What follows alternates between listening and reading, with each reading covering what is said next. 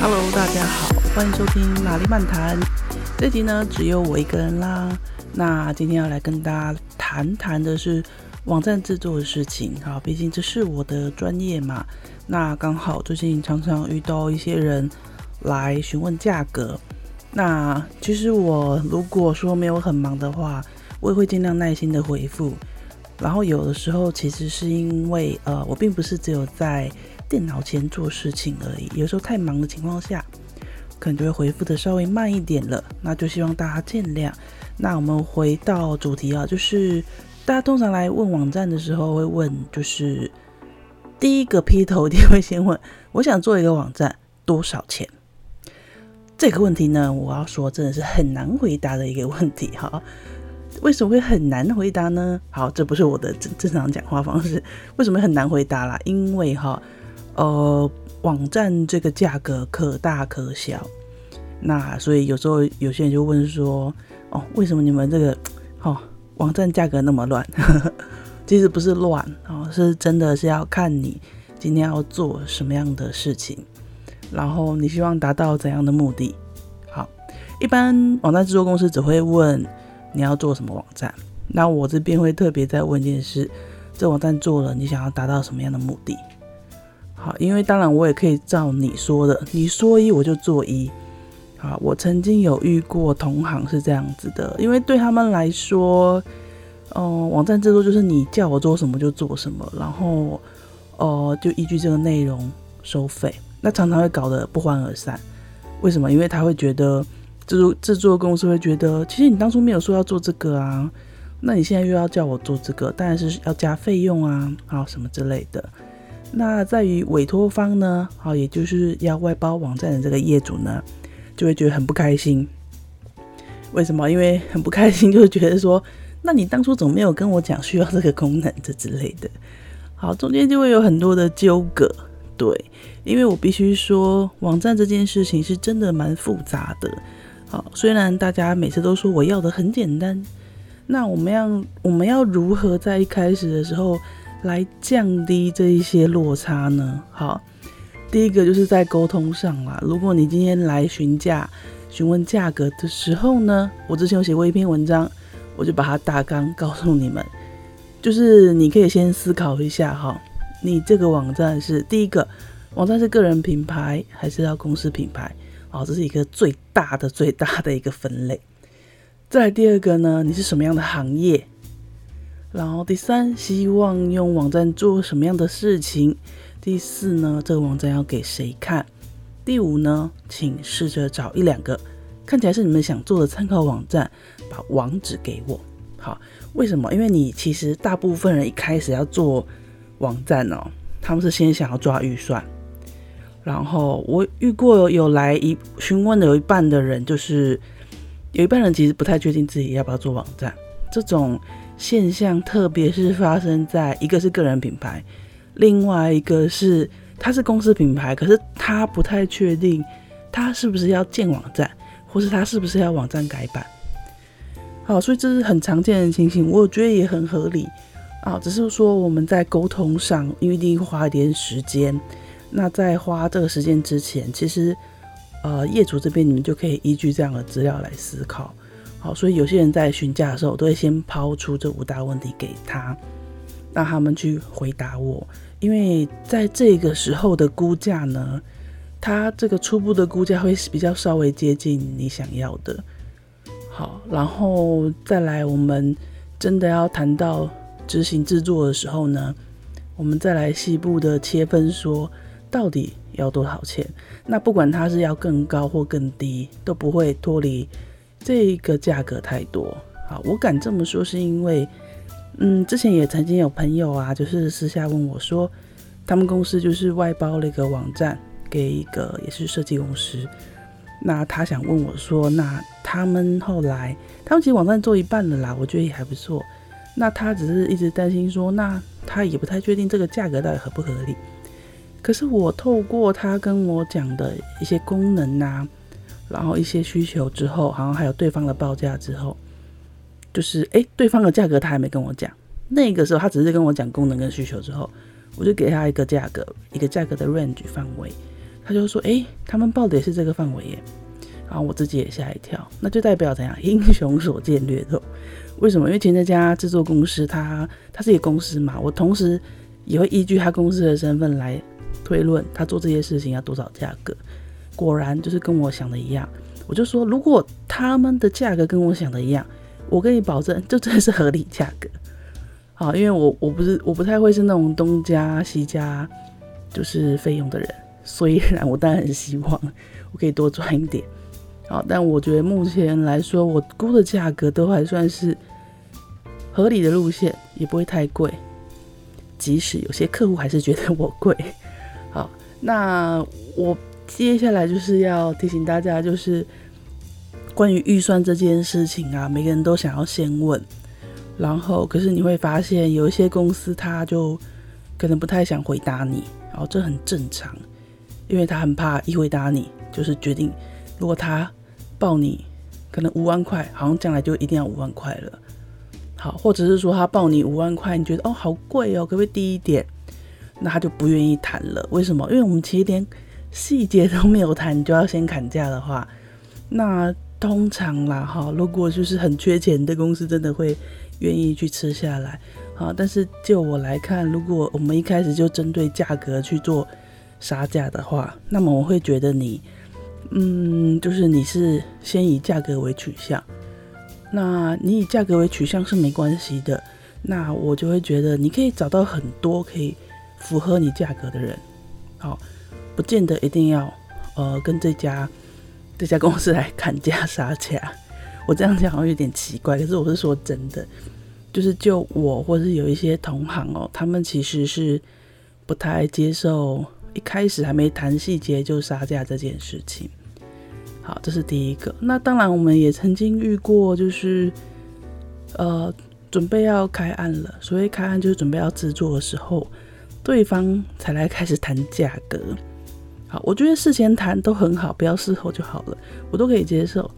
可是他在内部的时候就开始要谈杀价的时候，我就会觉得看每个人用的理由是什么。那有些公司或是企业或是个人，他能负担的金额真的不多，对。可是我觉得没关系呀，你负担的不多，那你可以去一些外外包外包网站哦，可以提供你更多那个预算上的选择。好，我是希望大家先以自己的那个就是一个预算作为考量。好，我的意思是说，如果你今天的做一个网站啊，外包网站，你最大的考量是预算的话，那你一定要走对地方，找对人。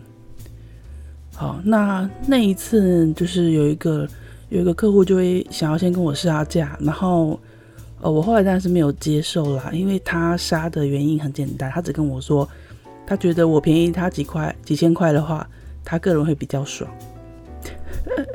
我觉得我没有要让你爽不爽啊。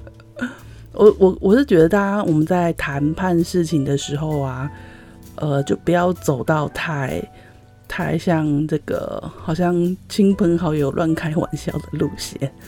好，他用这种的态度的时候，会让我觉得很危险、很可怕。好，那因为我跟他也不是不是朋友啊，我们不是朋友哈，他只是朋友介绍的一个客户。然后其实我也是很乐于先谈一谈的。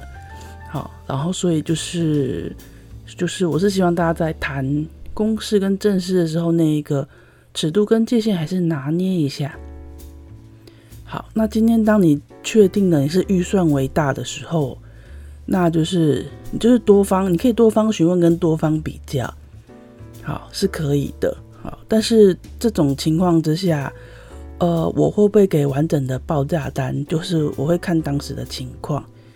对，我会先去了解跟评估，呃，你现在是在属于收收集报价单的部分吗？啊、呃，如果是的话，那个我会觉得说你可以去寻找更多人去比较，不用，我不用参与比较这样子。然后我不是说不接受这样的方式，而是我是觉得你要做这件事情的时候，你可以先告诉我，啊，就是你可以先明确告诉我你在收集呃好几家的报价，你要挑选好几家。啊，这是很合理的事情。如果今天就是我自己曾经在呃台湾大哥大，我短暂待三个月而已。可是，在那个期间，因为我也是算呃要负责帮主管一起维运这个内容网站，所以在内容网站我们要开发 App 的时候，也是有调查很多的厂商啊，不管是别人推荐的，然后或者就是说我今天呃，或者说我今天有找到一些厂商。我们那时候后来推荐来选了之后呢，累计大概最后有五六家是我们决定可以稍微谈一下，并且请他们提供报价。这个时候我们都会开诚布公的说，哎，我们就是正在挑选的过程，好，看他们是不是可以接受。好，我觉得你一定要先坦白讲，让别人有一个那个进退。好，因为不喜欢不喜欢比价的一些。制作公司啊，或是工作室呢，他就可以先选择退场。那他选择退场也不会浪费你的时间。好，我们彼此都不要浪费时间。我相信你在外包网站，尤其我那时候在做这件事情的时候，我们真的是不想要浪费时间。但是呢，我们只要彼此有默契之后，我们再继续谈下去，好，会比较顺畅一点。好，那如果说你今天呃不是客户方，你是。这个网站接案公司的话，然后就是你在参加比价的时候，我觉得也是要就是去了解一下对方真的需要什么，然后你愿意参加的话，你要去接受他的一些后果跟成果啦。就是他不一定会选择你，好，他甚至有可能把你的一些提议拿去请他们比较熟悉的厂商做。好，那那个时候我经历的时候是没有这样，但是我必须告诉各位，就是那个每一家公司在挑选厂商的时候啊，各位各位一定都是主观因素。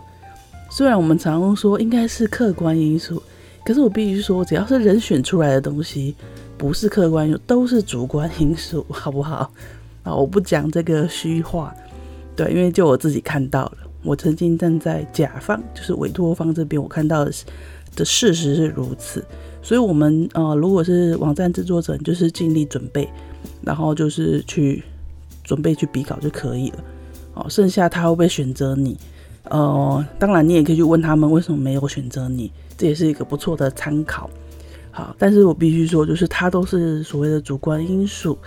好，那如果说今天呢，啊，你可能会想说，呃，为什么？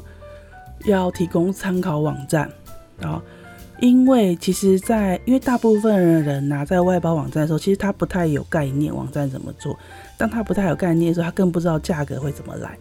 所以这时候我们都会建议，你可不可以挑选呃同行敬业，好，或者是不是同行，但是是你觉得值得参考的网站给我们，就是你希望网站将来可以像他这样子。那有了参考网站，我们就更能够评估判断。就透过这个网站的架构，然后还有透过它的视觉设计，透过它的页面，我们可以大概估一个这个网站大概是多少钱给你。好，这样会比较接近你的想法。好，因为我们是在谈一个从零，我们要从零的时候就要谈价格了，所以一定会有参考网站。好，你有参考网站的话，那个费用很快就会出来。那万一这个参考网站真的是厉害、超屌、好、超棒的。我说真的哈，一个好的网站，它并不是啊，它并不是一开始就可以做到好，甚至有一些跟产品长期运营有关的网站或内容网站，它可能都是花了每一年都会不断的调整跟修改啊，才会越来越好的。所以之前曾经有人说我想要做，就是那个时候那很早期啦，有就是雅虎雅虎那个时候奇摩，它叫奇摩，雅虎奇摩那个时候。他们很红的时候啊，就有人曾经说，我也要做一个像他们一样的购物网站。好，那时候购物中心这样子。那事实上呢，啊，人家都是一不断优化更新到一个地步了。我们就算要直接 copy，它开发时间还是会稍微久一点，那个成本也会蛮高的。那很可惜，到后来有没有成功呢？我看好像是就没有。对对对，那这都很正常的事情。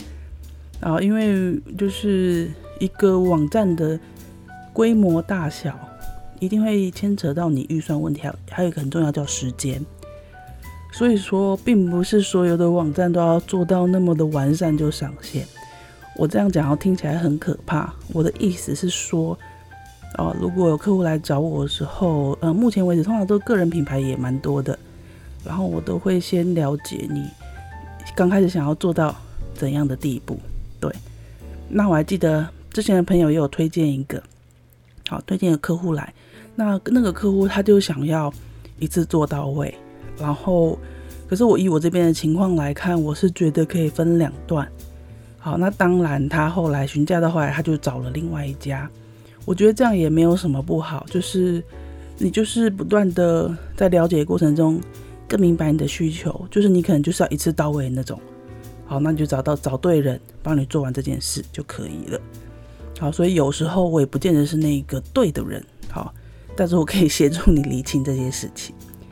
当然啦，我希望协助厘清的时候也是可以有点钱拿，可惜没有，哈哈，没有是没关系啦，因为我目前我目前接的案子都是来自于朋友比较多，好，比较没有陌生客。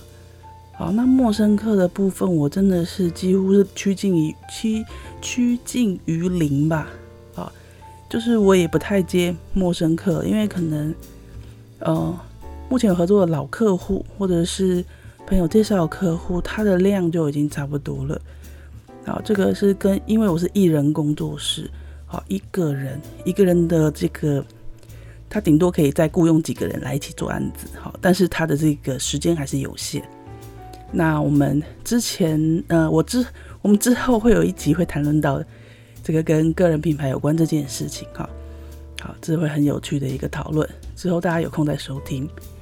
好，那另外就是你的网站的行业啊，好，就是也是一个蛮重要，什么意思？如果你今天是美妆行业呢，还是你是呃卖五金的行业呢？好，这些都会跟我们的设计啊费用可能都有点关系。这样我会知道你会在你要在乎的是什么，然后透过你的参考站，我也比较知道你的那个喜欢的风格啊，或者排版会是什么样的类型。好，那这样报给你的价格不但合理呢，啊，也是我可以提供的一个服务。好，你就不用怕到时说你想要叫我做什么，这个这个做不到，那个做不到。你知道很多人在委托网站的时候最讨厌一件事，就是遇到网站制作公司跟你说这个做不到，那个做不到。好，那我也曾经因为这样子哈，就是让客户就不开心、生气了。当然，那也不是我希望的啦。对，好，所以我会觉得，我们就尽量降低这些落差，然后呢，案子合作的开心，然后到时候就比较皆大欢喜。还有呢，呃，在制作网站的时候呢，还有一个需求很重要，就是你网站的用途是什么？像我个人的话，我虽然我虽然是网页设计师出身，但我中间有转做电商企划，然后还有也有做网站行销、网络行销的部分，所以我会倾向做这个网站是比较行销导向的网站。对我来说，其实我早期哦，就是二零零六年那个时候吧，刚进刚做网页设计师的时候，我接的那时候接的网站几乎都是形象网站、官网。好，或是官网的目录、目录网站，那对我来说，我做那些就会很快、轻而易举。啊，我也觉得很方便。好，如果可以，当然是做形象网站，我觉得是最爽的一件事情。但问题就是，现在的网站啊，都是很很强调要行销这件事情，不像早期只是做一个目录刊登上去而已，美美的就好。但现在需要都是要被能够被人行销到。好能够被人，能够被人就是搜寻得到，所以呢，这件事情非常重要。但是我这边有特别的故事，就是要跟你说的是，有些事情也不是我们能够解决得了。什么意思？因为就是因为搜寻跟行销的重要，所以请各位听到的朋友注意一件事情，在做网站的时候很重要一件事情，这个主机呢，呃，是你自己管理还是？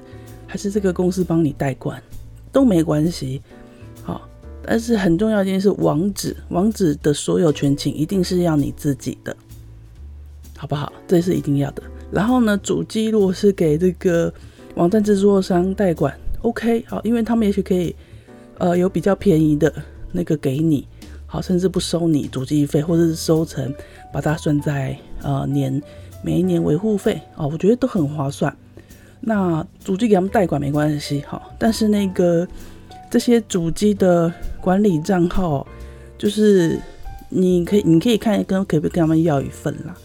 好，我的意思是说，当然你也可以不需要，可是就是这个是要看情况来定。为什么呢？因为我们曾经发生一件事情，就是客户啊，他也是请朋友，好朋友的朋友找来做网站，然后呢，那个朋友把他的网站放在 Wix 上面，W-I-X，就是一个快速建网页的平台，然后呢，也帮他们买了网址，好，可是呢，这是个网址呢，虽然是这个网址等于是这个朋友帮忙购买的，然后结果后来他们就。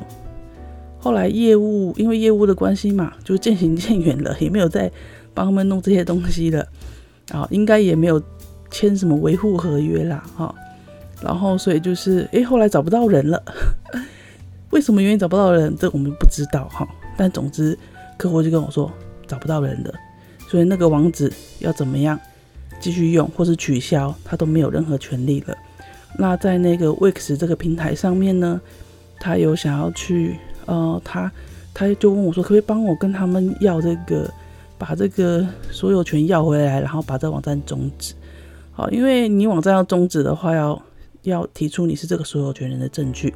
那抱歉，因为主机跟那个呃，这不是主机啦，这个平台哈，这个平台的账号或什么都是由那个就是他们之前的朋友处理的，所以其实所有权不在他身上。好那我谈这件事情呢，我并不是说每一个主机都是你要有管理权限，不是啊。我的意思是说，你要搞清楚你现在今天网站用的是什么系统啊。如果是纯粹就是网站制作商开发的话，当然他们管 OK 啦。通常这种网站也会签年约，所以不会很难说随便跑掉，这倒是还好。但现在怕的是哦，你是随便找一个朋友，然后我的朋友帮你弄一弄，然后他。当下你会觉得很方便，因为他帮你把东西都处理好了，结果一些管理的权限都在他那边，然后等你要转移的时候呢，或是你想要改变网站的时候呢，你没办法，你被套住了，什么都不能动。那这件事情后来怎么解决呢？就是只能用时间来解决哈，因为通常就是那个 Wix 那边只要不付钱了哈，只要通常都是年费啦，所以超过那个时间之后呢，没有付钱之后，它就会就自动过期了。然后网址也是啊，只要你超过一年没有缴费啊，因为通常是年费，那那个时候也是，我就跟对方说，你我们现在只能等了，我已经尝试去交涉过了，没有用，好，然后就是现在就等它网址自动过期，消失在网络上，好，要不然 Google 搜寻每次之前还是会收到他们的旧网站，他们很头痛，这个我也没没法得啊，这样子对，好，所以就是我要提醒大家啦，你今天外包。制作的时候，OK，那网址的管理呀、啊，就是网址的所有权呐、啊，我是建议啦，放在你自己的手上。好，如果你稍微懂得这些事情的时候，我只是跟你的网站制作公司好好谈谈，保持好关系啊。如果他们都直接帮你把这些事情做掉，当然是最好了，非常的好。他们做没关系，好，但是记得网址的所有权，我记得我建议呢，还是放在自己的手上比较好。哦，免得你将来想要搬家，或是甚至这一个公司可能哦消失要不见了，那你都还有机会去做搬迁啊。因为网址就是你的一个门牌号码，人家知道去哪里找到你。通常我们网址哦是很宝贵的，基本上所有权都会都会放在自己身上的。好，即使是别人帮你代为采购，但是他那个所有权是可以写你的。好，这点要特别提醒给大家。好，以上呢就是我对于网站制作的一些小提醒啦。好，就是如果大部分人来问的时候，都是要问预算啦，我知道，对，但是你可以先你给一个参考网站呐、然后大概描述你的需求啊，这个预算会比较符合你，比较接近你一点。好，以上呢就是我们今天的 podcast 的分享啦。好，感谢各位的收听。好之后呢，我们继续在空中相见喽，拜拜。